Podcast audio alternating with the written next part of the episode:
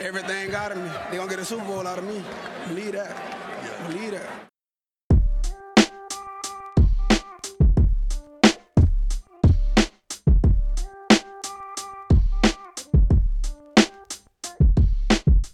Willkommen zu Talk Like a Raven, dem Podcast rund um die Baltimore Ravens. Von und mit Malte und Benno. Ja moin und herzlich willkommen zur 48. Folge dieses wunderbaren kleinen Podcasts. Wie immer mir digital zugeschaltet ist der liebe Benno. Benno, wie geht's dir? Grüße. Ich begrüße dich heute aus dem schönen Kurort Bad Gottleuba in der sächsischen Schweiz. Gesundheit. Wo ich heute meine Reha, meine Reha angetreten habe für drei Wochen. Hier gibt es ganz wunderbares Internet, wo schon auf dem Zettel steht, nicht zum Streaming geeignet. Aber ich versuche mein Glück trotzdem. Ja, wir hoffen mal das Beste. Ich bin gespannt, was passiert, wenn, wenn du hier mal weg sein solltest. Äh, dann mache ich halt einfach alleine weiter. Aber das geht ja gar, ja nicht. gar nicht. Geht ja gar nicht. Ah, wir haben heute mal wieder einen Gast dabei. Wir haben uns äh, den Feind ins Haus geholt, weil es halt viel mehr Spaß macht, mit äh, Leuten über Mannschaften zu reden, die die auch wirklich verfolgen und auch Ahnung davon haben. Deswegen haben wir vom äh, Cleveland Browns Podcast Dog Pound Mike dabei. Mike, stell dich doch bitte in drei, vier kurzen, knackigen, guten Sätzen vor. Ja, vielen Dank für die Einladung und hallo in die Runde. Hast schon gesagt, Mike, mein Name. Den Podcast hast du fast richtig ausgesprochen. Es ist nicht der Dog Pound, sondern der Dog Sound. Wir sind von Ah. brownsfans.de.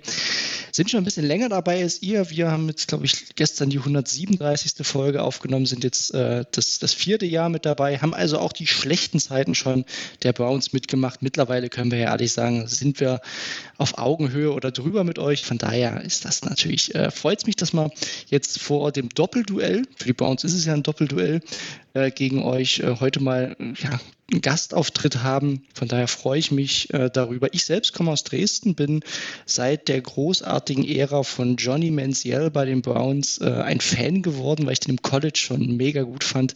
Hat nicht ganz so gut funktioniert, aber äh, that's it. Ich bin trotzdem dabei geblieben und freue mich heute auf eine, auf eine Runde mit euch. Wir uns auch. Ist nicht wahr. Du Ich wohnst quasi nebenan?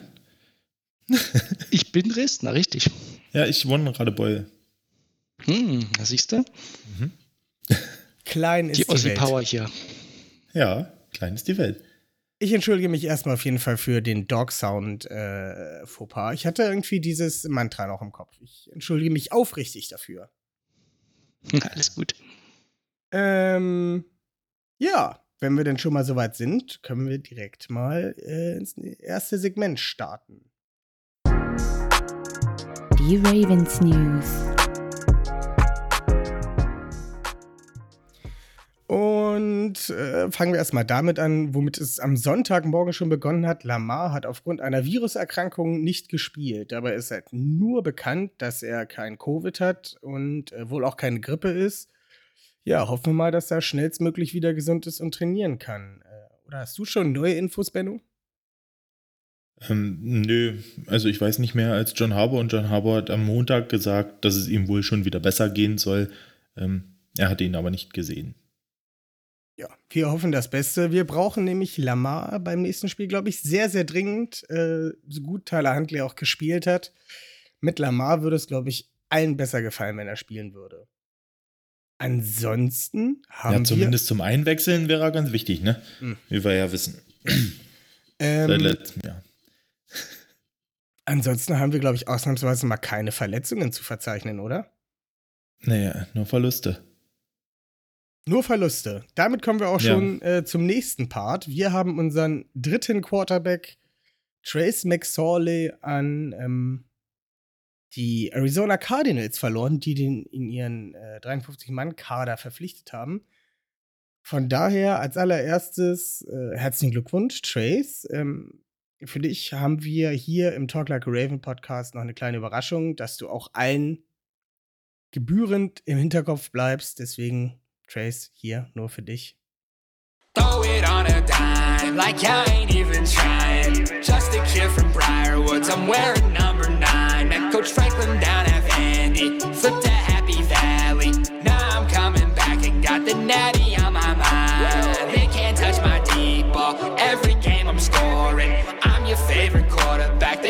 Trace McSorley. Danke, Trace, für diese wunderbare Zeit. Ich habe es sehr genossen. Ich habe sehr viel von dir gehalten und vielleicht sieht man sich ja äh, nächstes Jahr wieder. Ich würde mich sehr darüber freuen. Benno, was sagst du dazu?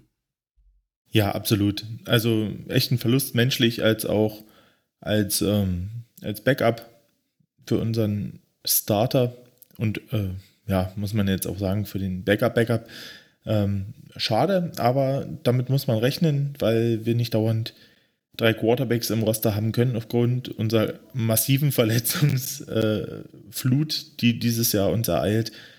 Ja, schade, aber für ihn vielleicht eine kleine Chance. Die Cardinals stehen ja gar nicht so schlecht da. Ist richtig. Ähm, vielleicht sieht man sich ja im Super Bowl wieder.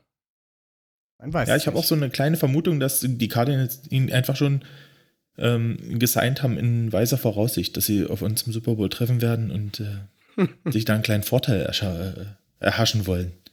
Obwohl, da passt er ja echt gut rein. Also, der ist ja auch nicht gerade die, der, der größte. Ich weiß nicht, ich glaube, der ist äh, sechs Fuß groß. Kyler Murray ist, glaube ich, noch kleiner. Und ich glaube, der passt da relativ gut rein. Ja, das glaube ich auch. Ja, und ähm, gehen wir weiter. Gerade Breaking reingekommen. Äh, Philip Lindsay wurde von den äh, Houston Texans gecuttet. Ich hätte den ja auch äh, gerne schon bei den Ravens gesehen.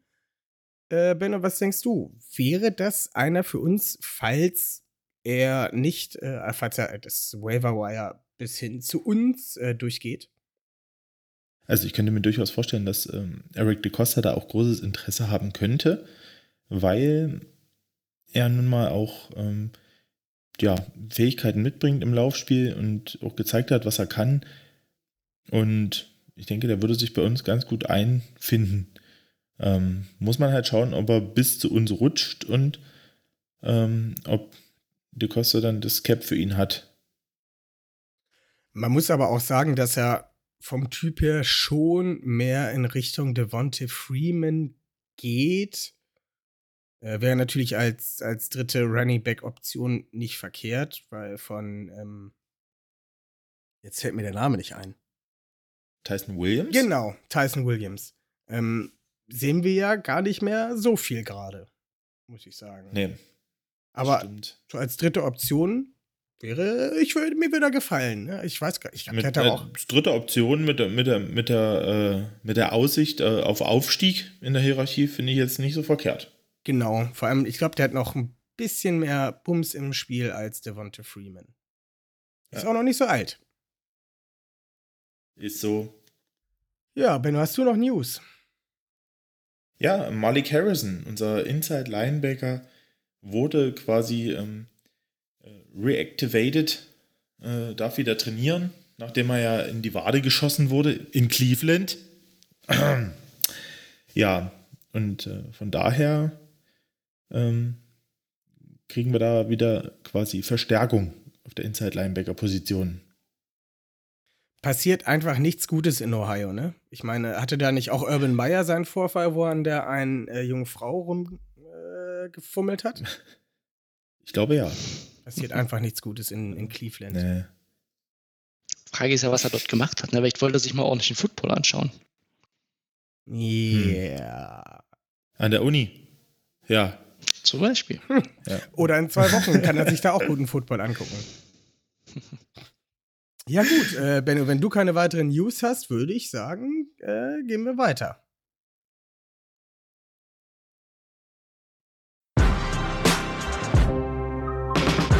Ravens Game Day Review.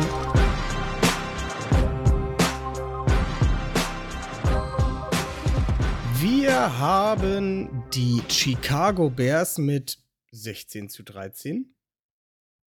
Das ist richtig? 16 zu 13, ja. Gott sei Dank. Ich habe gerade schon wieder den Score vergessen. Äh, mit 16 zu 13 besiegt. Ähm, wie anfangs schon gesagt, haben wir das Spiel ohne Lamar Jackson bestritten. Und ich finde, äh, unser Tyler Huntley, unser Backup-Quarterback, unser undrafted Backup-Quarterback, der seinen ersten Start gespielt hat, hat das ganz äh, solide gemeistert. Also viele waren ja dann, oh mein Gott, oh mein Gott. Aber der junge Mann hat halt wenig bis gar keine Erfahrung. Das bisschen, was er halt irgendwie in der, in der Garbage Time gespielt hat, ist halt nicht zu vergleichen mit einem Start. Kam vielleicht ein bisschen schwer ins Spiel. Ich fand, er sah sichtlich nervös aus, aber hat sich äh, im Laufe der Partie immer weiter gesteigert. Und ich finde, das ist auch was, wo man drauf aufbauen kann. Wie siehst du das, Benno? Ja, absolut. Also Tyler Huntley hat wirklich gut, gut gespielt, hat, hat viele Pässe auch an den Mann gebracht, auch wenn die jetzt vielleicht manchmal nicht immer optimal ähm, gekommen sind und doch ein bisschen Streuung vorhanden war. Aber man muss sagen, sie konnten auch äh, großteils gefangen werden. Und na, am Ende, als es drauf ankam, im Game-Winning Drive, hat er abgeliefert. Und ganz ehrlich, was will man mehr erwarten von einem Spieler, der äh, die ganze Saison Backup ist, der kaum Raps mit Startern bekommt, der ein paar Stunden vorm Spiel erfährt, dass er jetzt wirklich auch dran ist. Ähm, ja, und der halt vor allem in Lama Jackson in dieser Offense, in dieser komplexen Offense, gerade mit dem Laufspiel äh, ersetzen muss. Und von daher ähm, große Gratulation an Tyler Huntley und ja, einfach mega stolz auf ihn, dass er das so gerockt hat. Ja, viele vergessen immer, dass Football ein Sport voller Rhythmus und Abstimmung ist. Und wenn du nicht die Zeit bekommst, ein Spiel ist immer noch mal anders als ein Training. Im Training hast du viel mehr Zeit und kannst alles besser sehen. Du, wenn da ein Verteidiger vor dir steht, der, der rennt dich halt nicht um. Ne? Der bleibt vor dir stehen, tippt Ja. dich an und sagt, du bist gesackt. Äh, so, Game Situations ist ein ganz anderer Schnack auch. Und ja, sowas, so- solche Abstimmungen und Timing-Sachen kriegst du halt wirklich nur hin, wenn du spielst. Und auch wenn du gegen andere Leute spielst. Und ja, woher soll es kommen? Und dafür hat das halt echt gut gemacht. Hat 26 von 36 Pässen an den Mann gebracht. Für 219 Yards mit einer Average von ähm, 6,1 Yards, was jetzt nicht die Welt ist. Ähm, aber trotzdem, erster Start, undrafted Rookie, zweites Jahr. Was willst du mehr? Ich, also, ich bin zufrieden. Natürlich wäre es cooler, wenn er, Absolut. natürlich wäre es cooler, wenn er 450 Yards und fünf Touchdowns geworfen hätte, aber das kannst du halt von, von so einer Person nicht verlangen bzw. erwarten. Ja, in der Situation auf keinen Fall. Ja. Ja. Ähm, von daher ist für mich auch äh, Tyler Huntley Player of the Game. Der hat halt, Ah, äh, man kann jetzt noch jemand anders sagen, aber ich finde trotzdem, dass er ähm, sich das, ja, mit den Voraussetzungen, auf- die er hatte. ja, aufgrund der Herausforderungen, die es für ihn dargestellt hat und ähm, was er daraus gemacht hat, muss man ihn da auf jeden Fall mit erwähnen. Ich würde es dieses, dieses Spiel doch mal ein bisschen unterteilen. Ich würde ihn als, als Offensive Player of the Game nehmen, weil man sagen muss, dass Thais Bowser einfach ein Wahnsinnsspiel gespielt hat in der Defense und ähm, da mindestens genauso viel Anteil am, am Sieg hat wie, äh, wie Tyler Huntley. Da habe ich auch tatsächlich äh, schwer überlegt und dachte mir, ich, ich lasse dir heute mal, ich lasse dir heute mal Bowser und nehme äh, die zweite Wahl, die offensive Wahl mit Tyler Huntley äh, dazu. Aber zu Tyler Bowser kommen wir später noch, wenn wir über die Defense sprechen. Ähm, Mike, du hast gesagt, du hast dir auch ein bisschen vom Spiel angeguckt. Was sagst du denn zu unserem Backup-Quarterback? Du meintest ja, du hast die, die, das vierte Quarter ein bisschen mehr gesehen. Äh, da hast du ja sozusagen die, die, die Glanzpartie von Huntley äh, oder diesen Glanzdrive von Huntley ja mitbekommen. Ja, ich meine, bis zu dem letzten Drive hätte man wahrscheinlich noch ein anderes Urteil gefällt, ne, wenn, dieser, wenn er diesen Game-Winning-Drive nicht bringt. Aber er hat ihn gebracht und allgemein, ne, die Situation habt ihr ja gerade super beschrieben. Es ist schon schwierig für einen Quarterback äh, so reinzukommen und dann auch nur halbwegs den Game Manager zu geben. Das hat aber gereicht hier. Und das zeichnet ja die Ravens insgesamt dieses Jahr aus, dass ihr trotz vieler Verletzungen auch diese ekligen Spiele gewinnt. Ne? Also das, das ist ja wirklich euer Merkmal dafür, dass ihr 7-3 steht. Und von daher kann man ihm, glaube ich, nur gratulieren. Das war dann, war dann echt stark im letzten Drive. Da haben nicht mehr viele mitgerechnet. Äh, und ich muss auch ehrlich sagen, ich hatte schon so ein bisschen das Konfetti bereit, als, äh, als Andy Dalton dieses lange Ding warf und äh, ich glaube, was, was waren es, eine Minute zehn oder so vor Schluss in Führung ging. Ah, das, das, tat mir als Browns-Fan schon ein bisschen weh, weil das wäre schon eine wichtige Niederlage gewesen. Aber so habt ihr nochmal den Kopf aus der Schlinge gezogen. Und dann war es eben in der Offense eine okaye Partie, während man, glaube ich, wenn er den nicht hinbekommt, hätte man gesagt, okay, war halt der Backup-Quarterback. Ne? So schnell dreht sich dann das Narrativ auch mal. Man muss ja auch dazu sagen, dass ein Marquise Brown zu dem Zeitpunkt ähm, oder zu dem Spiel auch gefehlt hat, der halt normalerweise oder ja, das Nummer 1 Target von Lamar ist, aber generell auch der Nummer 1 Receiver dieser Offense ist. Und auch der hat gefehlt. Und Absolut. Da mussten halt auch wieder andere Spieler absteppen. Ähm, trotzdem hat das Spiel, wer hätte es anders erwartet, auf, mit, mit kon großer Konzentration auf, aufs Laufspiel begonnen. Was auch anfangs echt gut funktioniert hat, aber doch relativ schnell von den ähm, Bears erkannt wurde, dass da halt sehr häufig der Lauf kommt und die haben das dann auch mehr oder weniger gut in den Griff bekommen. Ähm, ja, Benno. Was denkst du? Ja, Laufspiel. Ja.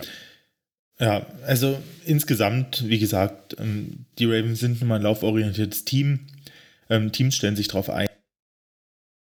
Immer wieder müssen wir auch schaffen. Patrick McCurry war wieder spielbereit. Ich fand, man hat trotzdem gesehen, dass er einfach körperlich noch nicht wieder auf dem Level ist wie vor der Verletzung. Ähm, er lebt von seiner Athletik und diesmal sah er halt auch manchmal echt richtig schlecht aus, gerade im Passblock. Ähm, aber genauso wie Alejandro Villanueva, der vollkommen überfordert war mit Robert Quinn ähm, und sich da auch Strafen eingehandelt hat. Ähm, ja, keine Ahnung. Also die Offense Line bleibt weiterhin gerade outside ähm, ja, eine Problemstelle äh, auf den Tackle-Positionen und ja, also Pass Protection ist halt auch nicht ideal, ne? Und gerade für einen Backup-Quarterback und äh, das muss man halt alles so mit reinsehen. Und dafür hat das schon ganz, ganz gut gemacht. Das Laufspiel, wir hatten, glaube ich, am Ende wieder 123 Yards Rushing, waren auch ein paar Scrambles von Huntley dabei, aber viel ähm, waren da nicht längere Läufe, einer, glaube ich, oder zwei längere Läufe. Ähm, ansonsten hat er sich oft spät entschieden, weil er halt noch passen wollte und war, wurde dann auch schnell getaggelt an der Line of Scrimmage. Ja. Ja, ich glaube, fünf, Schön war es nicht. Fünf, sechs aber waren es am Ende, Ende, hat's oder? gereicht. Sechs, glaube ich. Sechs sogar. Sechs, sechs, ja. Ja, Also- wie schon, wie schon Ja. gesagt, ne, im Training bleibt der Spieler vor dir stehen und im echten Spiel reißt er dich halt um. Ne? Also ist halt auch so eine Sache, das, wo, Ja. wo man sich ein bisschen dran gewöhnen muss. Ist so, ist so. Und auch wenn er äh, eine gute Preseason gespielt hat, ja, muss man ja wirklich sagen, auch ähm, äh, ist das halt einfach was anderes, wenn dir dann die Starter gegenüberstehen von den anderen Teams. Und ja, auch wenn die Bears auch angeschlagen waren, haben die trotzdem ein gutes Spiel gemacht. Auch Roquan Smith, was wir vorher schon gesagt haben, der war echt äh, überall auf dem Feld gefühlt. Ähm, aber ich denke, allen war von vornherein bewusst, das wird nicht schön, aber am Ende hat es gereicht. Ja, Gott sei Was Dank wir, ja, Gott sei Dank haben wir. schön überleiten. Ja, so, wo, wo, wo, Ich wollte gerade sagen, was wir natürlich auch unserer äh, äh, durchaus wieder meistens, also Nein, fast sag, immer sprich es soliden- nicht aus, sprich es nicht aus, so weit sind wir noch nicht. Ich habe noch was Ach auf so, dem Zettel. Du kannst ja Ja, nicht dann hier, schreib mal, äh, sag mal was. ja, du kannst ja hier nicht das ganze Receiving Core mal auslassen, ne? Also hier ein Mark Andrews, der ein gutes Spiel hatte, ne? bis auf diesen einen, ich, ich, ich nenne es mal Drop, der in der Interception endete, hatte der auch wieder ein richtig gutes Spiel, war da die, die Ja. sichere Anspielstation für äh, Tyler Huntley mit äh, acht Catches für 73 Yards. Ähm, Sammy Watkins hat mal wieder keinen Ball, also ich weiß nicht, doch einen Drop hat er, glaube ich, aber hat keinen Ball ähm, gefummelt, äh, hat diesen wichtigen, wichtigen Ball äh, an der 3-Yard-Linie gefangen und ihn festgehalten vor allem, so dass Ja. Devontae Freeman dann halt zum Game-Winning-Touchdown laufen konnte. Ähm, Rashad Bateman ein bisschen ruhiger als die Woche davor, aber trotzdem drei Catches für 29 Yards. Äh, Ja, Devin und Duvernay. vergiss nicht, vergiss nicht die beiden äh, Pass-Interferences, die er auch gezogen hat. Genau. Richard Bateman. Also das muss man auch sagen. Ne? Die Ravens hatten, glaube ich, äh, in den letzten Jahren, ich weiß gar nicht, könntest du an einer Hand abzählen, wie viel äh, Pass-Interference-Strafen die gegen sich hatten. Und äh, Bateman hat mittlerweile in seinen paar Spielen schon drei gezogen. Also ähm, das zeigt auch, wie gefährlich er ist, wie gut er auch im Release ist, wie gut er seine Routen läuft, äh, dass er Verteidiger wirklich in schlechte Positionen zwingen kann, dass halt dann am Ende nur irgendwo das Halten oder ähm, ja, das frühe Stören halt bleibt. Also hat mir trotzdem gut gefallen, war trotzdem ein wichtiger Faktor. Frühes Stören passt da ganz gut, wenn wir über unsere Defense sprechen. Das ist eine Überleitung. Ja. Also die Defense hat eigentlich relativ gut gestartet. Äh, Justin Fields hat er nicht wirklich, äh, ja. Wie, wie lange hat er gespielt? Ich glaube, die erste Hälfte hat er. Die Im erste, dritten Quarter im ist er dritten- dann raus. genau, im dritten Quarter ist er raus. Äh, Der wurde bei 79 Yards gehalten, vier von elf Pässen. Der äh, hat nicht so viel Spaß gehabt, auf jeden Fall. Ähm, Nö. aber auch da, trotz halt dieser grundsoliden Leistung, sage ich mal, hatten auch wie viel Sex hatten wir am Ende? Vier? Drei, glaube ich. Oder dreieinhalb. Nee, drei. Dreieinhalb geht ja nicht. Drei, glaube ich, hatten wir. Äh, genau, drei Sex und vier Tackle for Loss. Ähm, trotzdem hat, das ist irgendwie, das zieht sich durch wie ein roter Faden. Ne? Also, Defense hält gut und dann kommt irgendwann dieses eine Play, dieses Mal waren es zwei Plays, diese, diese Fuck-Up. Hm? Meistens sind es ja zwei Plays Ja. irgendwie in den letzten Spielen. Also, Aber dann wirklich diese, diese Fuck-Up-Plays, wo dann dieser, dieser Mooney-Touchdown, wo sie sich halt es nicht schaffen, Mooney zu tackeln, aber sich gegenseitig dann halt wieder aus dem Spiel nehmen, ne? na, Ist wieder alte Leier. Also es ist nichts Neues, ne? Wie viel waren das denn? 84 Yards oder sowas, die er dann gelaufen ist? ekelhaft lang, ja, wieder. Weil dann halt auch keiner mehr da war. Also, Ja. so. Der Junge ist aber halt auch schnell, ne? Der Junge ist halt auch echt einfach schnell. Ja, bis auf diesen langen Catch war der eigentlich auch fast abgemeldet. Also nichts Erwähnenswertes zum Spiel beigetragen, bis auf den Touchdown halt. Ich meine, klar, den macht er, aber wie gesagt, es war ein, wieder ein Defensive Fuck-Up. Ähm, genau wie am Ende halt der, der Pass-Touchdown von ähm, Marquise Goodwin ja, gegen Chris Westry in, in der Cover Zero. Ähm, wo er einfach die Man spielt, wo er auf das First Down spekuliert, auf den, auf den Hitch da spekuliert ähm, und sich dann mit dem Double Move verladen lässt. Sieht natürlich nicht gut aus in der Situation. Ähm, ja, kannst du nicht sagen. John Harbour hat gesagt, manchmal ist ein schneller Tod besser als ein langsamer. Ähm, in dem Fall konnten, musste man es halt wirklich so sagen, weil ich meine, wenn er dort äh, irgendwie das First Down macht, ja, dann äh, machen die noch ein paar Plays gegen das Field Goal und dann war es das. Und am Ende äh, war es für uns besser, dass wir den Touchdown gefressen haben schnell und dann halt nochmal die anderthalb Minuten Zeit hatten, um zu antworten. Aber weißt du, was mir da in, bei dem Play in den Kopf gekommen ist? Kannst, ich weiß gar nicht, war es letztes oder vorletztes Jahr? Da haben die, die Jets, haben, ich glaube, das war sogar gegen die Raiders, war das, glaube ich. Ist auch shit egal. Äh, haben kurz vor Schluss geführt, dann war auch so ein langes Fourth Down Play. Und da hat, ich, ich weiß gar nicht, Williams, Greg Williams oder sowas, hat dann halt auch so ein, bei dem letzten Play bei Ah Vierter ja, und ich erinnere 48 mich. oder sowas, hat dann auch einen Ja. Zero-Blitz gecallt. Und da, genau Ja. das gleiche, auch da wurde halt der, der äh, Cornerback verbrannt und die Jets Ja. verlieren das Spiel. Und das hat der natürlich Ja, danach war auch das, dann. das war doch letztes Jahr. ich, ich Das weiß war doch ja letztes. Jahr, als die ihren, ihre erste, ihre Nummer 1, weil sie dann danach noch gegen die Steelers das zweite Spiel gewinnen oder so, oder irgendwie so. War das nicht so? Ich weiß es nicht. ich kann es dir nur nicht noch sagen. äh, an Position 2 ge äh, ja, gedraft haben, ja. Das war letztes Jahr. Aber ja, das ist vergleichbar gewesen. ja, der DC Williams wurde nach diesem Play-Call gefeuert. Seit scheiße sind. Ja. Oder Aber- waren. Also, und Naja, Greg Williams ist für mich halt auch kein besonders toller Coach. Also, ähm, den hat man ja nur oft genug äh, auch schon bei Hard Knocks oder so erlebt. Und, er ist schon ein bisschen härter drauf, der Gute. Naja, auf jeden Fall ist es der. Es war nicht gut gespielt von Westry, aber der Junge hat wenig bis gar keine Erfahrung in der NFL. Der war, glaube ich, ein Jahr auf dem Practice Squad bei den Cowboys und ein Jahr verletzt. Ist jetzt zu den Ravens ge gekommen, war da verletzt. Und äh, Marquise musste. Ja, und der musste halt auch ran, weil Anthony Everett ja auch nicht gespielt hat, weil er verletzt war. Er hat quasi noch äh, es probiert äh, beim Aufwärmen, hat dann äh, sich.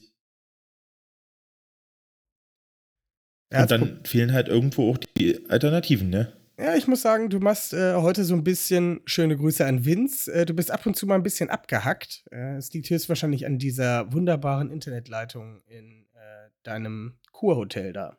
Aber wir versuchen das mal einfach so zu deuten aus deinem, äh, aus dem Redefluss.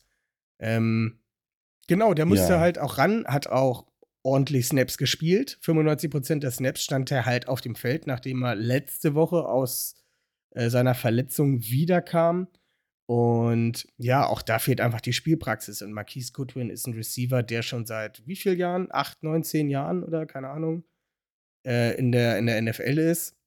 Und dazu auch noch Sprinter ist. Ne? Also, wenn der loslegt, da kommt ein Chris Westry nicht hinterher. Und ja, da hast du dann halt die schnelle, den schnellen Spieler mit Erfahrung, der zwar jetzt nicht der Nummer 1 Receiver oder der herausragende Receiver ist, aber der schon viel gesehen hat gegen den Spieler, der extrem unerfahren ist. Und ja, halt diesen Marquis Goodwin dann ohne Beihilfe zum Tackle ähm, ja, covern muss und wurde halt dementsprechend auch verbrannt und so kam auch dieser Touchdown zustande. Möchtest du dazu noch was sagen, Benno? Ja, also hm, ich habe das schon, habe eigentlich meinen mein Senf schon dazu äh, gegeben. Ja. Mike, möchtest du dazu was sagen?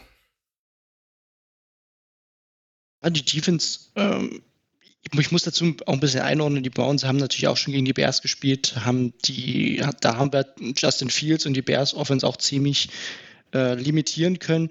Ich glaube halt ehrlich gesagt, dass die Bears aktuell nicht so ganz der Maßstab sind für eine NFL-Offense. Ne? Die sind schon vergleichsweise leicht zu verteidigen. Ne? Also Matt Nagy ist, glaube ich, auch ein Head Coach, der wird nicht mehr allzu lang dort sein. Äh, der hatte dann auch, glaube ich, irgendwann ein paar Probleme mit seinem Headset, hat man auch gemerkt, ist alles ein bisschen chaotisch bei denen. Immer, ne?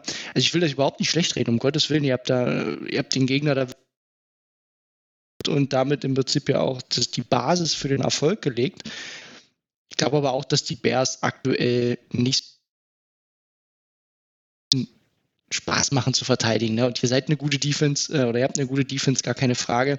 Und so, das hat man auch gesehen. Ihr hattet einfach viele gute Matchups, die super genutzt. Und dann gab es am Ende dieses äh, eine Play, was nochmal das Spiel eigentlich spannend macht oder hätte kippen lassen.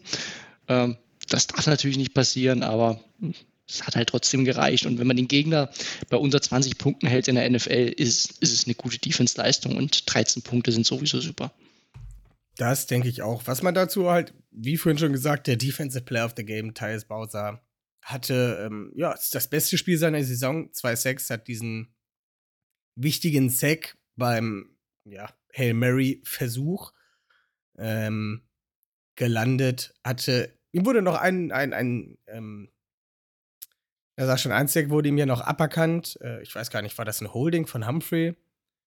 Ähm, ansonsten wären es ja, drei gewesen. Sowas bei dem Tackle, ja. wo er dann auch Fields aus dem Spiel geschossen hat. Unbeabsichtigt, natürlich hat sich dafür danach noch entschuldigt, äh, wollte ihn auf gar keinen Fall verletzen. Ähm, ja, der hatte ein richtig, richtig gutes Spiel und ich hoffe auf mehr gute Spiele von ihm. Dann kommen wir zum wirklich spannenden Segment und zwar.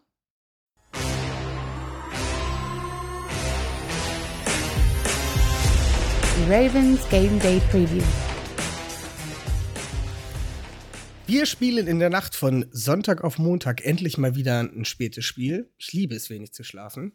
Ähm, ja, gegen die Cleveland Browns. Und da wir, wie ihr schon gehört habt, unseren tollen Gast äh, Mike dabei haben, kann der uns erstmal erzählen, wie er so die Saison der Cleveland Browns bislang empfindet, was er gut findet, was er nicht so gut findet, wo die Probleme sind. Ja, bitte, Mike, deine Bühne. Ja, ist eine Achterbahnfahrt bisher, kann man sagen. Der, der Hype-Train war ja vor der Saison wieder in voller Fahrt bei den Browns. Äh, ich habe von äh, tiefen Playoff-Runs bis hin zu Super Bowl-Träumen alles gehört in der Fanbase. Äh, also Playoffs waren gefühlt absolute Pflicht. Und die Ernüchterung kam dann relativ schnell und nicht mal mit dem, mit dem ersten Spiel. Ich glaube, gegen die Kansas City Chiefs kann man verlieren, auch wenn das dann in der Retrospektive nochmal bisschen anderen Geschmack hatte, weil die Chiefs ja da am Anfang der Saison nicht so ideal drauf waren. Dann hat man so eine kleine Siegesserie starten können, aber auch gegen, gegen mittelmäßige Gegner, stand 3-1 und dann kam begann eigentlich so die Phase, die bis heute den, den Frust äh, bei vielen Browns-Fans auslöst. Man hat da mehrfach richtige Klatschen bekommen. Die schlimmste sicherlich äh, gegen die Cardinals und die Patriots, wo man jeweils deutlich mehr als 40 Punkte kassiert hat oder über deutlich mehr als 30 und äh, zweimal auch mehr als 40 Punkte und wirklich chancenlos war. Und das hatte man halt tatsächlich so nicht erwartet. Die ähm, dazu noch sehr schmerzhafte Niederlage gegen die Steelers, die einfach nicht passieren darf in der Form der, der Steelers dieses Jahr, äh, hat da noch Browns stehen jetzt 6-5 nach elf Spielen. Ähm, das ist unser letztes Spiel vor der Bye Week. Und danach sehen wir uns ja schon wieder. Also es ist jetzt wirklich äh, die zwei Partien in drei Wochen die weitergehende Browns-Saison. Und deswegen ist die Anspannung aufgenommen, das hat man das auch gespürt, dass das jetzt so der letzte Strohhalm ist. Du brauchst mindestens einen Sieg aus den beiden Spielen, um überhaupt noch weiter äh, über Playoffs reden zu macht es ohnehin schwierig, da ja, entstehen zu lassen. Von daher ist es eine Achterbahnfahrt, die jetzt aktuell eher gerade in der Talfahrt ist gegen, äh, gegen das Team, das uns damals die Franchise gestohlen hat, äh, wieder bergauf geht. Ja, wir hoffen das Beste. Äh, was du wahrscheinlich gerade nicht gehört hast, auch deine Internetverbindung scheint heute nicht die beste zu sein. Ähm, du warst ab und zu mal ein bisschen abgehackt, aber ich denke auch, mm. wir können trotzdem äh, alledem richtig folgen. Ähm, ja. Alles in allem ja. passen die Browns perfekt in die AFC, würde ich sagen, weil da geht es drunter und drüber. Also, man sagt, die Titans, Top-Mannschaft, verlieren gegen die Texans. Äh, die Bills, Top-Mannschaft, verlieren gegen die, gegen die äh, Jacksonville Jaguars. Die Ravens, Top-Mannschaft, verlieren gegen die Miami Dolphins. Also, gefühlt ist dieses Jahr kein Spiel sicher, egal gegen wen man spielt. Ähm, ja. Ja, aber was ist denn, was ist denn los bei den Browns, würde ich mal fragen. Also es ist doch jetzt hier äh, die letzten zwei Tage ähm, wirkt wie Unfrieden. So Baker mit den Fans war nicht zum Interview nach dem Spiel, äh, hat irgendwie gesagt, die Fans äh, äh, Nerven, die da irgendwie rumgrölen, sind wohl die, die immer laut sind, wenn die Offens auf dem Feld sind und dass er sich mit solchen Leuten nicht abgibt. Und was ist los bei euch? OBJ ist doch weg. Jetzt muss alles super sein. Ja, ich meine, das, das äh, positive Spiel nach dem äh, OBJ-Abgang gab es ja gegen die Bengals. Die haben wir da mal richtig an die Wand gespielt. Aber das jetzt gegen, äh, gegen Detroit war halt auch eine, eine miese Leistung. Äh, auch von Baker, muss man sagen. Und der Frust, der kommt eigentlich aktuell daher, dass man natürlich all das Potenzial sieht. Man sieht vor allem im Laufspiel mit Chubb und hoffentlich bald wieder Kareem Hunt, was da möglich ist, wenn man auch noch ein halbwegs passables äh, Passspiel hätte. Und das kriegt Baker halt aktuell tatsächlich ähm, nicht auf die Reihe, was, muss man auch fairerweise sagen, an einfach massiven Verletzungsproblemen bei ihm liegt. Äh, er hat kann man fast sagen, zusammengefasst einfach einen Gesamtkörperschaden, Schulter kaputt, beide Knie angeschlagen, Fußverletzung. Man sollte ihn, glaube ich, aktuell nicht spielen lassen, aber er kämpft sich so durch und man lässt ihn durchkämpfen und es rentiert sich halt nicht. Und jetzt kam ähm, das erste Mal laute Pfiffe hörbar waren, wo die Offense am Werk war, einfach aus Frust. Das geht natürlich nicht, ganz klar, das hat da nichts zu suchen. Ich fand Bakers Reaktion durchaus auch menschlich verständlich, dass wenn du da alles gibst und selbst geschunden dort noch auf dem Feld stehst, gehört sich das nicht, dass man ausgepfiffen wird von den eigenen Fans. Und das ist dieser Unfrieden, der aktuell besteht und daher auch die intensive Diskussion, sollte man Case Keenum starten lassen, was allerdings nicht so einfach zu beantworten ist, äh, einfach weil Baker eigentlich eine OP bräuchte an der Schulter Und dann wäre die Saison aber vorbei. Von daher ist es, äh, kämpft er sich so ein bisschen durch und spielt aber ja, mit einem Arm quasi. Ja, das ist ja auch wirklich nicht die feine Art, ähm, also den Quarterback irgendwie so rund zu machen mit dem ganzen Wissen um ihn und um, um die Situation. Ähm, und irgendwie gehen ihm doch auch die Receiving-Waffen jetzt so langsam aus, oder ist nicht Jarvis Landry, habe ich gehört, hat sich auch am Knie verletzt jetzt am Sonntag. Ähm, weißt du da was? Ist da was, ist was Schwereres oder wird er, wird er dann spielen nächste Woche? Also laut der Pressekonferenz gestern von Kevin Stefanski wird Landry spielen können. Er ist aber auch so einer der Kandidaten, der schon das, das ganze Jahr eigentlich äh, verletzt spielt oder einfach Probleme hat mit dem Knie, was man auch merkt anhand der Leistungen. Das Problem ist jetzt fast weniger, dass ihm die Optionen ausgehen, sondern dass der Receiving Core der Browns dieses Jahr massiv unterperformt. Also OBJ haben wir ja jetzt mittlerweile äh, an die Rams verscherbelt. Ähm, aber es ist dahinter einfach viel Inkonstanz. Ne? Donovan Peoples-Jones ist gefühlt aktuell der beste Receiver, den die Browns haben. Die beiden Tight Ends mit Njoku und Hooper sind noch äh, veritabel. Dahinter ist es halt wirklich dünn. Higgins spielt nicht das, was man von ihm erwartet hat. Landry, ehrlich gesagt, auch eine schwache Saison. Klar, verletzungsbedingt, aber ist zu wenig insgesamt. Und dann ist es einfach ein dünner Receiving Core, der wenig Separation schafft. Und wenn er es schafft, dann äh, trifft sie Baker auch nur äh, nur zu teilen. Ja. Das sieht man auch so an den Statistiken bei euch im Receiving. Äh, ein Joko führt das ja an mit 372 ähm, Receiving Yards. Und äh, ja, also wenn dein Leading Receiver schon nur 370 Receiving Yards hat, dann stimmt ja. irgendwas nicht. Definitiv. Wenn man dann auch auf die Defense guckt, die ja eigentlich äh, gespickt ist mit Talent, scheint Aha. das auch teilweise nicht so zu zünden, wie man sich das erhofft hat. Oder ähm, ja, Mike, wie siehst du das?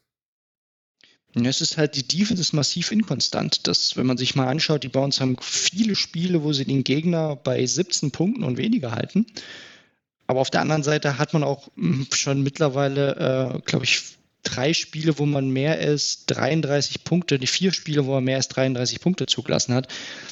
Und äh, ich kann es schon sagen, ähm, es gibt bei den Browns natürlich eine ganz intensive Diskussion und die ist nicht auf Spielerebene, sondern die geht um den Defensive Coordinator Joe Woods, der auch bei mir massiv in der Kritik steht, weil er einfach ein Scheme spielen lässt, was den Stärken seiner Spieler nicht entspricht, weil er unfassbar passiv in, in Third Downs agiert und das löst auch bei mir einen ziemlichen Frust aus, weil wir sehen alle das Potenzial, was diese Defense hat und gleichzeitig ähm, nur ungenügend und unregelmäßig äh, auf den Platz bringt. Wenn die äh, richtig gut zusammenspielen würden, ist das sicherlich eine Top 10 Defense. Das spielt sie aber aktuell nach dem Prinzip Münzwurf. Mal ist es gut und mal ist es eine Katastrophe. Hm. Ja, dann würde ich sagen, haben wir die Browns erstmal gut umrandet. Äh, ich würde sagen, gehen wir mal in unsere Matchups. Oder möchtest, du noch eine Frage stellen, Benno? Nö, gehen wir in die Matchups. Gehen wir mal in die Matchups. Äh, fangen wir mal mit der Offense äh, von den Ravens an. Und können wir gleich mit den Elefanten im Raum anfangen. Äh, Miles Garrett als spielerischer Elefant und Alejandro Villanueva eher vom körperlichen her, also von der Größe her. Ähm, ja, Mike, wenn du dir dieses Matchup anguckst, ähm, was denkst du, wer wird, also jetzt nicht nur, in, also wie das Matchup zwischen Alejandro Villanueva und äh, Miles Garrett ausgeht, können wir uns, glaube ich, alle denken. Aber mit Blick dann auch auf die weitere D-Line von euch, äh, auf die andere Seite der Edge und auch die O-Line der Ravens, wer denkst du, wird denn da die Oberhand im Spiel haben? Ja, ihr habt schon gut angesprochen. Ich glaube, das Key-Matchup ist natürlich einfach äh, auf den Außen zu suchen, weil die Browns leben ja eben nicht nur von Garrett, sondern dieses Jahr auch wirklich von einem starken Jadavian Clowney, der seine Karriere hier schon noch mal so ein bisschen ähm, in Fahrt gebracht hat und eine richtig gute Saison spielt. Vor allem auch gegen das Laufspiel, aber mittlerweile immer stärker auch im Pass Rush. Das heißt, es ist, du kannst dich halt nicht nur auf Garrett konzentrieren, was manche Teams versucht hatten. Und in den Spielen ist dann wieder Clowny derjenige, der die Dominanz zeigt. Du musst schon beide äh, Edge Rusher gut verteidigen. Ich glaube, der Weg ist nur, dass Lamar äh, wieder versucht, äh, dem, dem aus dem Weg zu gehen. Das kann er ja sehr gut, auch gegen, äh, gegen gerade gegen Garrett hat er das ja die letzten Spiele immer wieder beeindruckend gemacht, wie er da ihm entwischen kann, auch wenn die Pocket zusammenbricht. aber das ist der Schlüssel. Ne? Wenn die Browns an der Line dominieren und vor allem outside einfach schnell Druck kreieren, dann äh, ist da schon viel geschafft und das hoffe ich auch, dass das passieren wird. Ich sehe da auch gute Matchups ähm, aus Sicht der Browns. Ich glaube, Clowney müsste auch fit sein, der ist auch immer wieder mal angeschlagen, aber Stand jetzt dürften beide spielen. Ja, ähm, ich hoffe es natürlich nicht. Für dich hoffe ich natürlich, äh, dass, dass sie spielen werden. Ähm, aber wenn wir dann noch mal in die, in, in die Interior D-Line gucken, ähm, wie siehst du das da? Also, wenn ich hier die PFF-Stats, äh, Grades angucke, habt ihr da den 104. besten Interior D-Liner und den 110 besten, besten äh, Interior D-Liner von 129. Ähm, die Ravens laufen sehr gerne und haben auch mit Kenneth Murray einen Running Back, der gerne mit dem Kopf durch die Wand läuft. Was denkst du, wie wird das ausgehen? Mit, mit wem? Oh, Entschuldigung, ich hatte gerade was im Hals. Äh, Habe ich wieder Kenneth Murray gesagt? Hm? Latavius Ja. Murray. Es passiert mir immer wieder. Es gibt zu viele Murrays Alles in dieser gut. Liga. Äh, Latavius Murray, der gerne mal mit dem Kopf durch die Wand in der Mitte läuft. Ja, äh, die Browns haben ja nun mal ihre zwei Maliks äh, mit Malik McDowell und mit Malik Jackson. Äh, du hast schon gesagt, äh, die PFF-Grades sind gar nicht so gut. Ich würde aber schon einordnen, dass die beiden okay sind und in manchen Spielen ist gerade auch Malik McDow- McDowell sogar eine Nummer besser als das. Ähm, gerade auch im Passwash ist der, der kann mitunter, wenn er ein gutes Matchup hat, auch ein, Difference Maker sein. Das ist einfach eine krasse Story. Das war ja der äh, ehemalige Seahawks Draft Pick, der dann drei Jahre kein Football gespielt hat und jetzt bei den Browns ähm, ein Starter ist. Und aus meiner Sicht, also jetzt PFF mal rausgenommen, macht er eine ordentliche Rolle. Die sind jetzt nicht überragend, ne? Und die Browns äh, sind ist Laufdefense Mittelmaß. Ich glaube, manche sagen besseres Mittelmaß, aber ich würde es jetzt einfach mal so stehen lassen. 4,1 Yards per Carry lassen wir zu. Und das hat man jetzt auch gegen die Lions gesehen. Ne? Da rutscht schon mal einer durch. Es ist jetzt nicht dominant, was inside passiert bei den Tackles, aber ähm, die beiden Leagues sind schon ganz ordentlich aktuell. Ja, Benno, wie siehst du das? Äh, wir haben ja eigentlich auf den Tackle-Positionen sind wir nicht die Besten. Aber in der Interior Line haben wir schon so zwei, zwei gute Leute und einen okayen. Ähm, wie siehst du das? Ja, also ich, ich glaube halt schon, dass man schon irgendwie aggressiv spielen sollte, auch im Laufspiel, ähm, weil auf der Edge haben die Browns auf jeden Fall den Vorteil. Ähm, Interior können wir das, denke ich, ein bisschen ausgleichen. Ich würde mir wirklich wünschen, dass Ben Cleveland mal fit ist und dass er wirklich mal spielen kann, ähm, weil das ist halt doch nochmal ein anderes, anderes Stück Mensch als Ben Powers, den wir dann auf Left Guard stellen können, der dann auch mit seiner Power und seiner Nastiness dort im Laufspiel ein bisschen mehr Effektivität vielleicht raus, äh, rausbringt oder rüberbringt. Ähm, könnte mir vorstellen, dass wir vielleicht über die Outside nicht so effektiv sein werden mit Freeman, sondern dass wir es vielleicht doch eher darauf anlegen, dann irgendwie durch die Mitte ähm, A-Gaps oder B-Gaps mit zu, mit zu attackieren. Ähm, ja, und dann vielleicht auch versuchen, das so ein bisschen über dann trotz, trotz seiner relativ guten Saison eher über die Clowney-Seite zu spielen, weil, ähm, oder zumindest über die Seite von McCurry zu spielen, der doch die athletischeren Fähigkeiten hat, um vielleicht mit so einem Edge-Defender zumindest im Run-Block ähm, dort mal einen Down-Block zu setzen. Genau. Und wenn wir dann halt nochmal weiter gucken, ist äh, hinter der D-Line ist denn die, die äh, Linebacker-Gruppe der, der Browns, die auch nicht so verkehrt ist. Ein Jeremiah Ubusu Kuramoa, der Second-Round-Pick, der voll eingeschlagen ist, aber zuletzt verletzt war, ist jetzt, hat jetzt auch schon wieder gegen die Mhm. Lions gespielt, oder? Hat gespielt, hat sich den Knöchel leider wieder verletzt. Stand jetzt kann er spielen. Er soll diesen High Ankle Sprain oder ich glaube sogar Low Ankle Sprain ähm, wohl einfach aussitzen, also auf dem Feld aussitzen. Er soll trotzdem spielen. Das war der Stand von, von gestern. Mal schauen, wie sich das entwickelt. Aber er ist angeschlagen. Das sieht man auch. Ihm fehlt jetzt so gerade diese, diese Explosivität, die ihn eigentlich ausmacht. Und daneben haben die Browns halt, äh, also bestenfalls Mittelmaß. Also JOK ist schon der Hoffnungsträger, weil daneben hast du einen Anthony Walker, der äh, gegen den Lauf gut ist, in der Passverteidigung nicht viel taugt. Und mit Malcolm Smith einen sehr erfahrenen Linebacker noch, ähm, ja, der einfach souverän ist, mehr aber auch nicht. Und was dann noch dahinter ist mit Mac Wilson und Taki Taki, das ist wirklich schon Rotation und äh, wirklich unteres NFL-Niveau, muss man, muss man ehrlich sagen. Also die Linebacker-Gruppe, da besteht ganz viel Hoffnung einfach auf JOK, der diese Saison tatsächlich fantastisch gespielt hat bisher, wenn er da war. Ähm, aber ich könnte mir vorstellen, dass er schon limitiert ist mit dem, mit dem Knöchel und wenn er überhaupt spielen kann, dann ja, nur ein paar Snaps bekommt.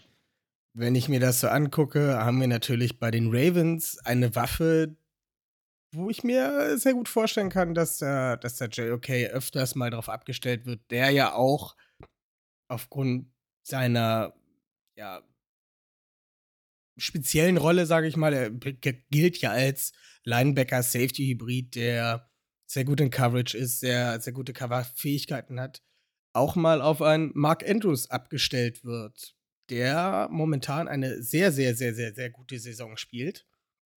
Und ähm, ja, Benno, wie siehst du das, wenn man sich jetzt Mark Andrews gegen äh, Kuramoa anguckt? Äh, wer wird da wohl gerade den angeschlagenen Kuramoa, ähm, wer wird da die Oberhand haben? Ja, ähm, wie gesagt, am Ende kommt es ja immer so ein bisschen drauf an, wie die Passplays angelegt sind, ähm, ob der Gameplan stimmt. Aber ein Mark Andrews hat halt, ist halt immer eine Gefahr, egal wen du da dagegen stellst. Also ähm, das zeigt ja immer wieder, dass er selbst, wenn, wenn er noch zwei, drei verbraten kriegt, dass er dort trotzdem den Ball festhält und fängt. Ähm, in, sage ich jetzt mal, 90 Prozent der Fälle oder 80, 90 Prozent der Fälle. Also manchmal ähm, hat er halt auch mal irgendwie so einen Lapsus, aber in der Regel ist er ein sehr, sehr verlässliches Target und ähm, ja, da wird die auf die Browns Safeties auch mal mit ankommen, dass sie dort mit, mit aushelfen gegen Andrews. Weil rein das Linebacker-Korb, da würde ich jetzt äh, außer einen wirklich fitten äh, Jog dort keinen sehen, der, ihn, äh, der gegen ihn da irgendwie ankommt. Also ich, ich, bin ich voll bei dir. Hier wird es definitiv auf die Safeties ankommen. Da haben wir mit Grant Delpit und John Johnson grundsätzlich auch Spieler, die da in der Lage sind, aber da, also das ist auch das Matchup, was mir am meisten Sorgen macht, bin ich, bin ich äh, ganz bei euch. Äh, Mark Andrews macht ja fast schon traditionell gegen die Browns immer mal ein bis fünf Touchdowns geführt. Ähm, Habe ich in jedem Match in der Erinnerung, dass der uns dominiert hat. Erwarte ich hier ehrlich gesagt auch wieder. Dein Wort in Gottes Gehör. Aber es, Mark Andrews ist ja auch nicht der, der einzige Receiver in unserem äh, weit groß, wunderbar gespickten Receiving Core. Ähm, ich hoffe, dass Hollywood Brown wieder da sein wird, als ja, das Nummer 1, Nummer 2 Target von, von Lamar. Und habe mir dann als Matchup Denzel Ward rausgesucht, der schon seit seiner Rookie-Season echt richtig guten Football spielt. Leider die letzten beiden Jahre ein bisschen von Verletzungen geplagt war, aber dieses Jahr wieder ganz groß aufspielt und auch von PFF als äh, viertbestgerankter ähm, Cornerback dasteht. Ähm, ja, Mike, wie siehst du eure Secondary, insbesondere mit den eigentlich drei guten Cornerbacks, mit Ward, äh, Greedy Williams und Greg Newsom, dem zweiten, äh, gegen das neu erstarkte ähm, Wide Receiver Core der Ravens? Ja, also erstmal die, die äh, Cornerbacks der Browns, die machen schon Spaß, muss ich ehrlich sagen. Das ist schon eine coole Truppe, zwar noch mega jung und das sieht man auch ab und zu mal, aber Denzel Ward spielt gerade in den letzten Partien wirklich überragend, äh, weil er auch endlich mal mehr Man-Coverage spielen darf und gerade auch Press-Man, da überragt er einfach. Wenn er das darf, zählt er zu den besten Cornerbacks der Liga. Da bin ich, äh, bin ich recht, recht überzeugt von und hatte jetzt auch ein paar richtig gute Spiele aber auch nicht durchgehend, muss ich auch sagen. Er hatte auch schon schlechte Spiele dieses Jahr. Ähm, das, das muss man fairerweise mit erwähnen. Greedy Williams ist fraglich. Der hat auch im Spiel gegen die Lions gefehlt. Mal schauen, ob er jetzt wieder zurückkommt. Was allerdings aktuell zu verkraften ist, weil eben äh, Greg Newsom als Rookie einfach schon eine, eine echt gute Saison spielt. Klar, ab und zu mal Rookie-Mistakes, aber man sieht einfach, dass das auch äh, richtig guter Cornerback ist, der auch eben seine, seine Stärken in der Man-Coverage hat und ja, sehr physisch spielt, macht Spaß. Dazu Troy Hill als, als Nickelback, der ähm, schwankend ist, aber insgesamt jetzt wieder ähm, eher in einer, in einer steigenden Formkurve sich befindet. Das, äh, das sind so die Erkenntnisse hier. Also die Cornerback-Truppe gegen eure Wide Receiver, die ich ehrlich gesagt so als Gruppe immer noch nicht richtig greifen kann. Die klingen alle gut, aber so richtig Angst machen sie mir jetzt auch nicht, weil die Browns haben, wenn, dann eigentlich eher Probleme eben gegen sehr physische Receiver. Und da zähle ich jetzt mal Hollywood Brown nicht so unbedingt dazu. Das ist eigentlich ein gutes Duell für Denzel Ward. Wir haben ja meist Probleme gegen, gegen diese 6-2, 6-3 Wide Receiver, die einfach mit ihrer Physis gegen unsere vergleichsweise kleinen Cornerbacks ähm, dominieren. Und da sehe ich grundsätzlich eigentlich ein ganz gutes Matchup ähm, unserer Cornerbacks gegen, gegen eure Receiver-Gruppe. Ja, was bei den Safeties dann wieder spannender wird. Dann wird das wohl das Spiel des Miles Boykin. Ohne Frage. Es ist, glaube ich, Sammy Watkins, weiß nicht, ob ich den als physisch, physisch sehen würde, aber äh, ja, da. Ja, nee, ja, nicht, glaube ich. Der ist äh, schon, also Sammy Watkins ist ja schon mit der, der zweitgrößte hinter Miles Boykin, ne? Ja, aber die, die Typen Receiver, die dieses Jahr gegen die Browns richtig dominiert haben, sind eben ne, Mike Williams. Ne? So diese, diese wirklich physischen Monster, äh, gegen die ja. haben die Browns Cornerbacks mit ihrer, mit ihrer Statur äh, kaum eine Chance, muss man gerade die Contested Catches, da haben wir dann echt Probleme. Ähm, gegen die Speedster tun wir uns eigentlich relativ gut. Also da lassen wir vergleichsweise wenig zu, weil schon viel Speed in diesem äh, Corner, in der Cornerback-Truppe vorhanden ist. Das, das wollte ich damit ausdrücken. Und ich könnte mir vorstellen, dass eben Boykin dann fast eine größere Rolle spielen könnte. Ähm, aber ich glaube, dass Miles Boykin gar keine Rolle spielen wird. Weil er Im letzten Spiel hat er, glaube ich, gar nicht gespielt. Und ähm, also da war auch gar nicht im, im Kader, da war, glaube ich, schon wieder irgendwie verletzt oder inactive oder so. Ähm, ich sage, äh, Richard Bateman macht gegen die Browns sein erstes 100-Yard-Game und seinen ersten Touchdown. Das könnte sein. Weil Bateman ist ja schon auch ein Typ, der, der kann das, ne? Ähm, ja. ja, also könnte ich mir vorstellen, dass Bateman da das bessere Spiel hat als ein, als ein Marquis Brown, aber das ist jetzt wirklich nur so eine Outside-Vermutung von dem, was man dieses Jahr einfach bisher so beobachtet hat. Man muss aber auch dazu sagen, dass Benno schon seit drei Folgen sagt, dass Short Batman nur 100 Yard Game haben wird. Und ich sag's so lange, bis es eintrifft, das ist mir egal. Vielleicht solltest du einfach aufhören, es zu sagen und dann geschieht's vielleicht. Nein. ich rede es so lange herbei, bis es da ist. ja, nein, also ähm, ganz ehrlich, äh, ich glaube, das wird echt äh, eine interessante Nummer, weil, wie gesagt, die Cornerbacks von euch sind echt äh, äh im oberen Level der NFL anzuordnen, äh, trotz ihrer jungen Jahre. Und ähm, das wird echt eine, eine, spaßige Sache, eine, eine, spannende Sache, wenn hoffentlich alle unsere, unsere Receiver auch fit sind und, und Hollywood Brown da wieder mitmischen kann.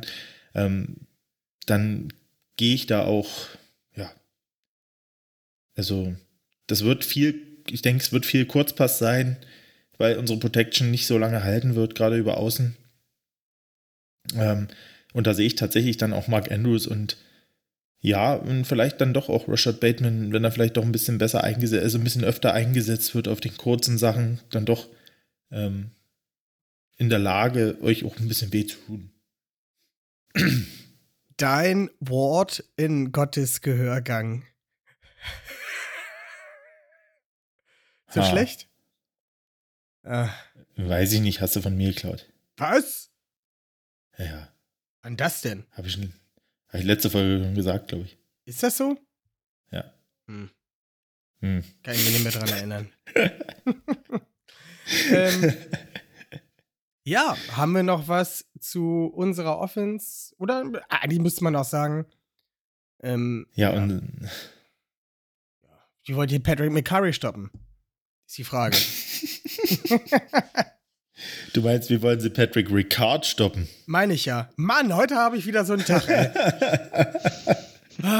ich glaube, wir sollten, wir sollten wenn, wenn die Corner der Browns gegen physische Receiver schlecht aussehen, dann sollten wir einfach immer nur einen Screen auf äh, oder so, so eine, eine kleine Flatroute auf unseren Fullback spielen. Und dann nimmt er die einfach mit in die Endzone. Also in der Red Zone könnte das sehr gut funktionieren.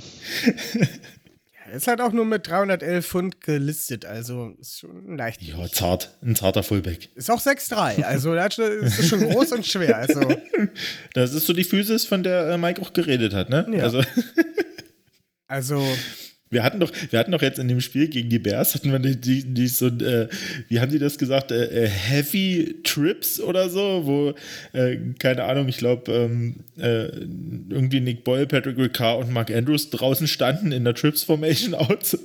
Das war super, super stark. war das nicht irgendwie, stand da nicht auch irgendwie bei, das ist eine Trips Form Formation mit irgendwie 850 Pfund? Ja, ja. Ja, Ja, geil. das war super. Ja. und dann schickst du da noch einen Devonta Freeman hinter. ja. Ja, da wird alles durchgeblockt. Gut, dann würde ich sagen, wechseln wir doch einfach mal die Seiten. Absolut. und gucken uns mal die Browns Offense gegen unsere Defense an. Und da starten wir doch einfach mal mit dem guten alten Matchup aus Calais Campbell, D-Liner vor dem Herrn, gegen Joey Bitonio, der einen neuen Vertrag unterschrieben hat und jetzt äh, steinreich, noch steinreicher wird. Ähm, ja, Mike, eure Interior Line sieht ja ganz gut aus. Unsere zuweilen auch. Äh, wie siehst du dieses Matchup? Ja, ganz entscheidendes Duell, wo man, glaube, Stand jetzt einfach die Münze werfen kann, äh, wer das Duell gewinnen wird. Das zu prognostizieren ist einfach ganz schwierig, weil es zwei richtig starke Units sind und die Browns leben einfach von ihrer Interior Line, die na, beginnt bei JC Tretter, aber also, muss ich einfach sagen, der Bitonio hast du gerade angesprochen, aber auch was Wyatt Teller macht, der hat ja den zweiten großen Vertrag bekommen der schiebt halt schon mächtige Leute durch die Gegend. Das ist auch ein äh, absolutes Monster. Im letzten Spiel ein paar viele Flaggen kassiert in der Interior Line. Ähm, das war ein bisschen unnötig, aber ansonsten ist das der Part, der natürlich auch das Laufspiel. Ne? Das wird daher unfassbar wichtig, weil wenn er uns hier stoppt, dann wird es, glaube ich, ganz schnell hässlich für die Browns. Ähm, ich bin sehr gespannt. Grundsätzlich ähm, durchaus auch optimistisch, weil ich traue dem, äh, dem, dem Core da ganz viel zu. Sowohl Bitonio als auch Tretter und, äh, und White Teller. Das ist schon eine richtig gute Unit. Aber wer es gewinnt, ähm, das ist schwer vorab zu sagen. Ja, also das sehe ich auch so. Also in erster Linie muss es das Ziel sein, das Laufspiel der Browns zu unterbinden. Und wenn wir das auf die Reihe bekommen, wenn wir wirklich schaffen, diese, diese mächtige Offense-Line, ähm, die wirklich aus meiner Sicht äh, eine Top-Offensive Line, also Top 2 Offensive Line äh, in der Liga wahrscheinlich ist, neben den Colts, ähm, muss ich ganz ehrlich sagen, wenn wir das schaffen, irgendwie das Laufspiel unter Kontrolle zu bekommen ähm, und äh, wenn wir es schaffen, die bei 100 Yards Rushing zu halten, dann, äh, dann haben wir echt eine Chance, weil ähm, weil ich denke, dass es im Passspiel große Probleme geben wird. Ähm, und ja, und ich glaube aber, ähm, gerade Interior haben wir da schon einen Nachteil. Also gerade mit Brandon Williams, der aktuell noch verletzt ist und auch nicht auf, dem, auf seinem Niveau spielt, was er in den vergangenen Jahren gespielt hat, ähm, haben wir da, glaube ich, vielleicht doch eher äh, einen kleinen Nachteil, muss ich ganz ehrlich sagen. Da kommt es dann viel auch auf die Linebacker an. Das denke ich auch. Aber äh, die Tackle-Position, äh, sagen wir es mal so, unsere Edge-Defender mit Justin Houston, Thais Bowser und Darfur Owe ist jetzt auch eine Edge-Unit, die sich nicht verstecken muss. Also ähm, gerade ein Odafe Owe ist ein sehr guter Laufverteidiger, hatte wieder wie viele Pressures? Sechs oder acht im letzten Spiel? Ja. Zahl wieder vergessen. Äh, Justin Houston immer gut für den Pressure da. Und äh, wenn man mal rein auf die PFF-Stats guckt, ist, ähm, ja, sind die, die Tackle der, der Browns ähm, ja, im unteren Durchschnitt angesiedelt. Ähm, Mike, wie siehst du eure Tackle so von, von jeder Woche vom Spiel her? Ja, muss man natürlich vorwegstellen, dass ähm, es noch fraglich ist, ob Jack Conklin vielleicht zurückkehrt. Das wäre unfassbar wichtig. Unser White Tackle, ähm, der wär, ist natürlich ein massives Upgrade über Blake Hens, der einen soliden Job als Backup-Tackle macht, aber eben nicht mehr. Das, das ist eine ganz wichtige personelle Frage. Man hofft es hier, aber es wird wahrscheinlich eine ganz enge Kiste. Und Jedrick Wills jetzt in seinem zweiten, zweiten Jahr auf Left Tackle spielt eine gute Saison, hatte ganz lange mit einer Knöchelverletzung zu tun. Das wird jetzt ein Stück weit stabiler, hat man das Gefühl. Hatte jetzt aber zuletzt auch kein gutes Spiel. Also Wills ist ein bisschen schwankend. Generell hat er Qualität, gar keine Frage. Also er rechtfertigt durchaus seinen ähm, Top 10 Pick Status aus dem Vorjahr.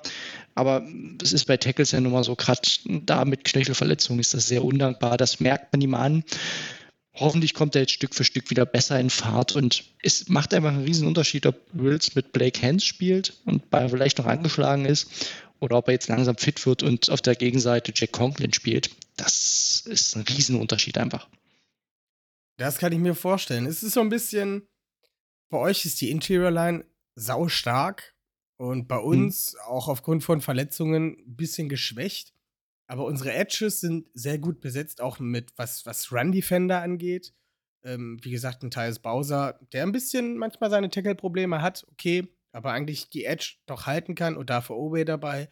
Und dann halt mit eurem, in Anführungszeichen, geschwächten ähm, Tackle-Core, wenn Jack Conklin dann wirklich ausfallen sollte, ergänzt sich das doch, finde ich, recht schön. Und könnte echt ein spannendes Matchup werden. Äh, sehe ich genauso. Das wird so eins dieser entscheidenden Themen, weil was man ja auch weiß, sowohl übers Laufspiel wird es natürlich wichtig sein, aber Baker braucht, und wir gehen aktuell davon aus, dass Baker spielt, braucht einfach eine stabile Pocket. Das ist ja einfach, zieht sich ja durch seine Karriere, dass er ein Spieler ist, der davon abhängig ist und dementsprechend muss man hoffen, dass er die bekommt. Und die Chancen sind natürlich einfach wahrscheinlich, wahrscheinlicher, wenn, wenn die Tackles äh, ja, gut spielen. Auf jeden Fall. Und wenn wir dann halt direkt mal eine Stufe hinter die D-Line, beziehungsweise hinter die O-Line und den Quarterback gucken, habt ihr da Nick Chubb, der wohl momentan einer der, wenn nicht sogar der beste äh, Running Back in der Liga, also purer Runner der Liga ist. Ähm, mhm. Hat denn auf der anderen Seite einen erstarkten Patrick Queen, der sich auf seiner neuen Position des äh, Weakside Linebacker sichtlich wohlfühlt und auch da immer mehr Plays macht und auch das Spiel besser liest mit weniger Verantwortung und einen Josh Bynes, der seinen zweiten Frühling erlebt und ja, den dritten. Den dritten oder vierten oder 48. Ja, irgendwie so. Ja. Im hohen Alter von, was hatten wir letzte Woche gesagt? 32? 32, genau. Ist der nicht schon älter? Nee, 32 ist er.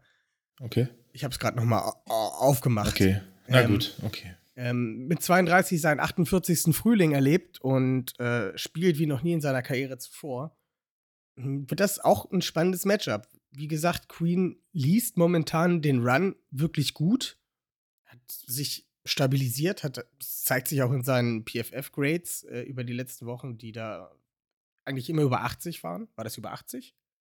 Ja. Ähm, wird das, denke ich mal, auch ein spannendes Matchup. Vor allem, wenn die ähm, Edges gut von unseren Run-Verteidigern gehalten werden und dahinter halt noch ein Queen ist, der dann halt auch wirklich auch die Gaps schließen kann. Ein Bynes kann das sowieso, der ist eher wirklich mehr der, der Run-Verteidiger. Wird das.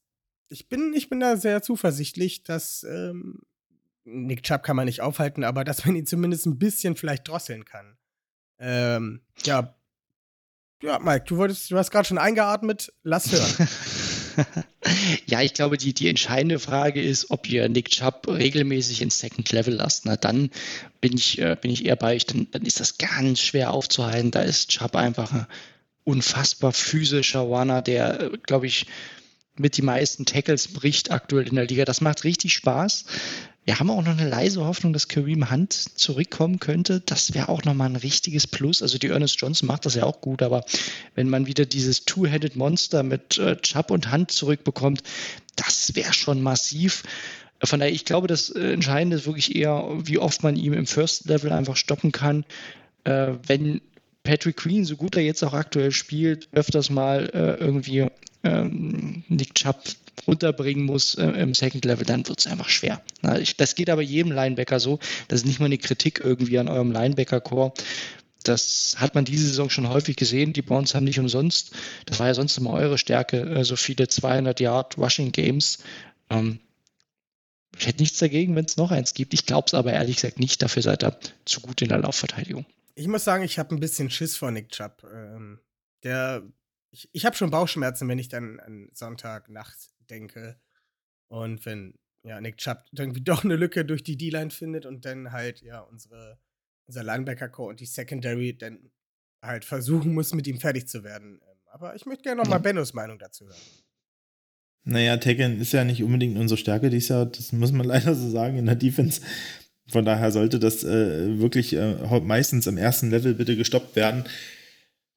Und äh, machen wir uns einfach nichts vor. Also mit Kareem Hunt, wenn der fit ist, ist meine Angst vor dem fast noch größer als vor Nick Chubb, weil das ist halt einfach, ich glaube, es gibt kein Running Back Duo in der NFL, was sich von seinen Fähigkeiten so ultra gut ergänzt wie diese beiden Spieler. Also das ist wirklich ähm, das pervers und äh, da kann man echt äh, neidisch drauf sein.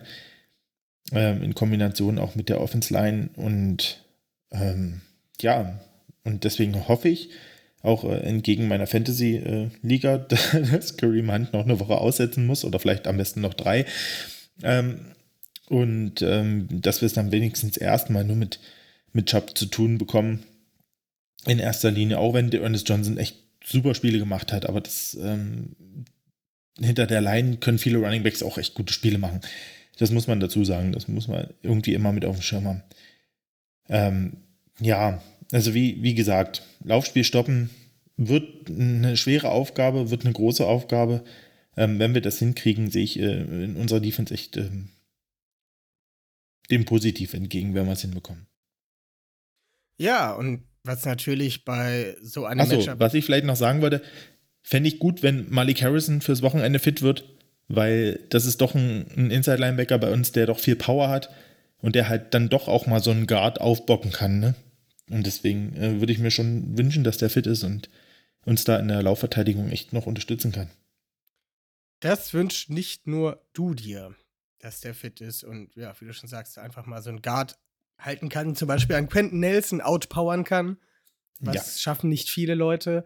Ähm, aber was bei der Cleveland Browns Offense beziehungsweise unserer Defense nicht fehlen darf, ist das Matchup zwischen Marlon Humphrey und ich hatte zuerst Rashard Higgins, aber du meintest vorhin, dass Donovan Peoples Jones wohl momentan der bessere Receiver ist. Also nehmen wir das Matchup Marlon Humphrey gegen einen Rashard Higgins. Und ja, Ben, Ja, war gerade Ich so. denke gegen Donovan Peoples Jones. Sag ich doch. Ich sag doch, Name ist heute wieder so ein Ding. Ah. Benno. Hm? Richard nicht. Nein. Donovan Peoples Jones und Marlon Humphrey. Bitte. Ja, der Marlo macht es. Okay, ähm.